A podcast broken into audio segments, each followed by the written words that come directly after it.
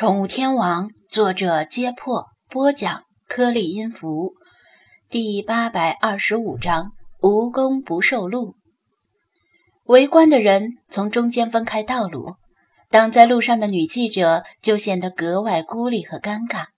稍加犹豫之后，她也讪讪地闪开去路，让艾迪和张子安步入宠物店。除了菲娜和菲马斯以外。其他精灵没有见过黑皮肤的人，不由得多看了他几眼。艾迪环视店内，小心翼翼地挪动脚步，生怕踩到从脚边溜过的幼猫们。哇哦，张先生，你这里简直太有趣了，是所有爱猫者的天堂。我想，瑞尔女士被这么多猫陪伴着，一定不会感到寂寞。他的目光。落在开西的遗像上，立刻收敛笑容，走过去，把手里的雏菊放在遗像前，双手交叠置于身前，低头默默祷告。遗像里的开西被阿比西尼亚猫簇拥着，坐在碧绿的草坪上，冲着拍摄者微笑。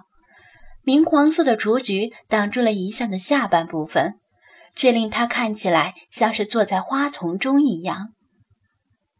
待到山花烂漫时，他在丛中笑。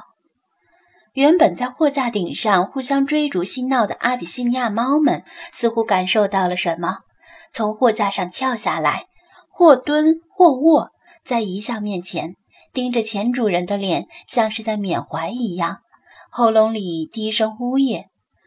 低垂双目的艾迪眼睑微动，诧异地瞄了瞄左右。看到这几只似有灵性的猫，心中不由得升起了敬畏。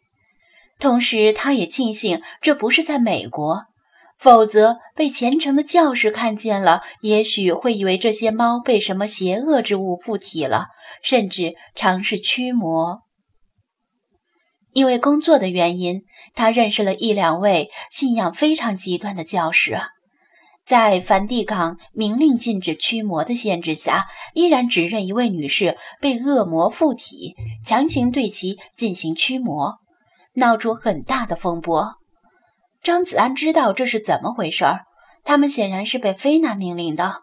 其他人看到这幅场景，同样生出敬畏之心，纷纷倒吸一口凉气，举起手机把小猫缅怀主人的一幕拍下来。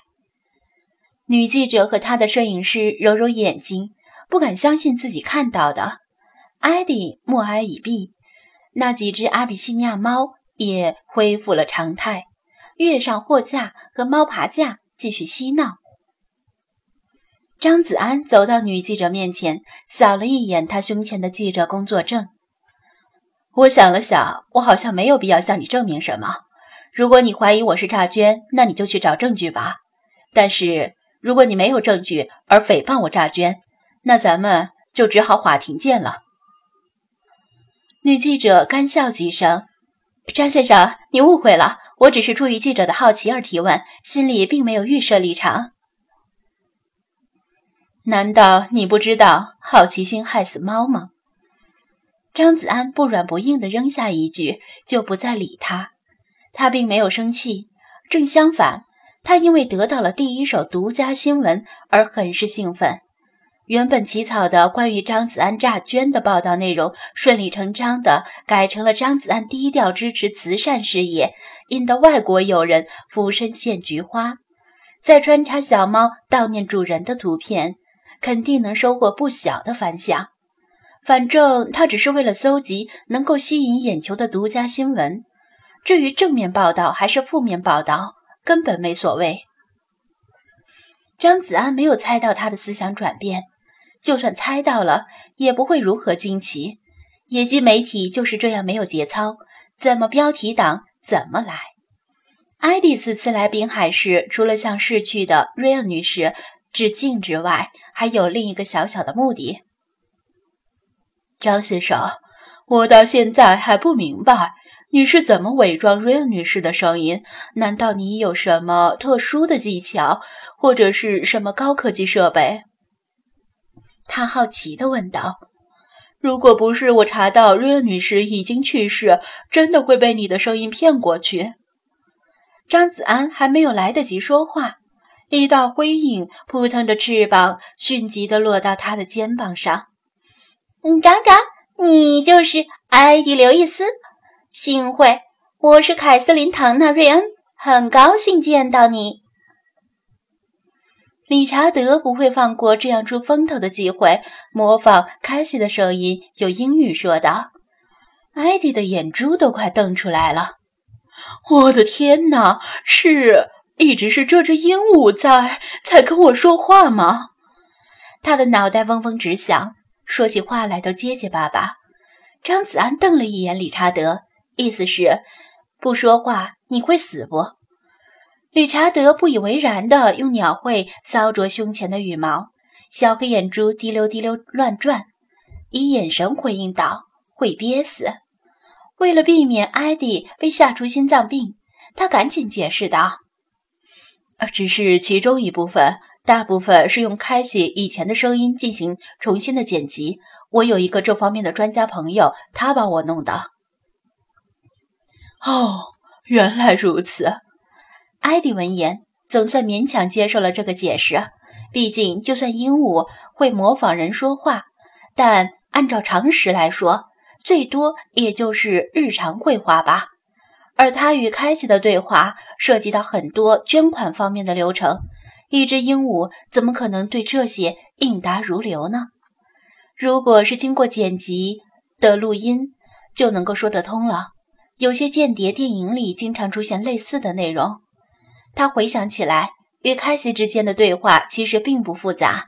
如果是提前准备好的录音内容，然后按照需要进行播放，有专家协助的话是可以做到的。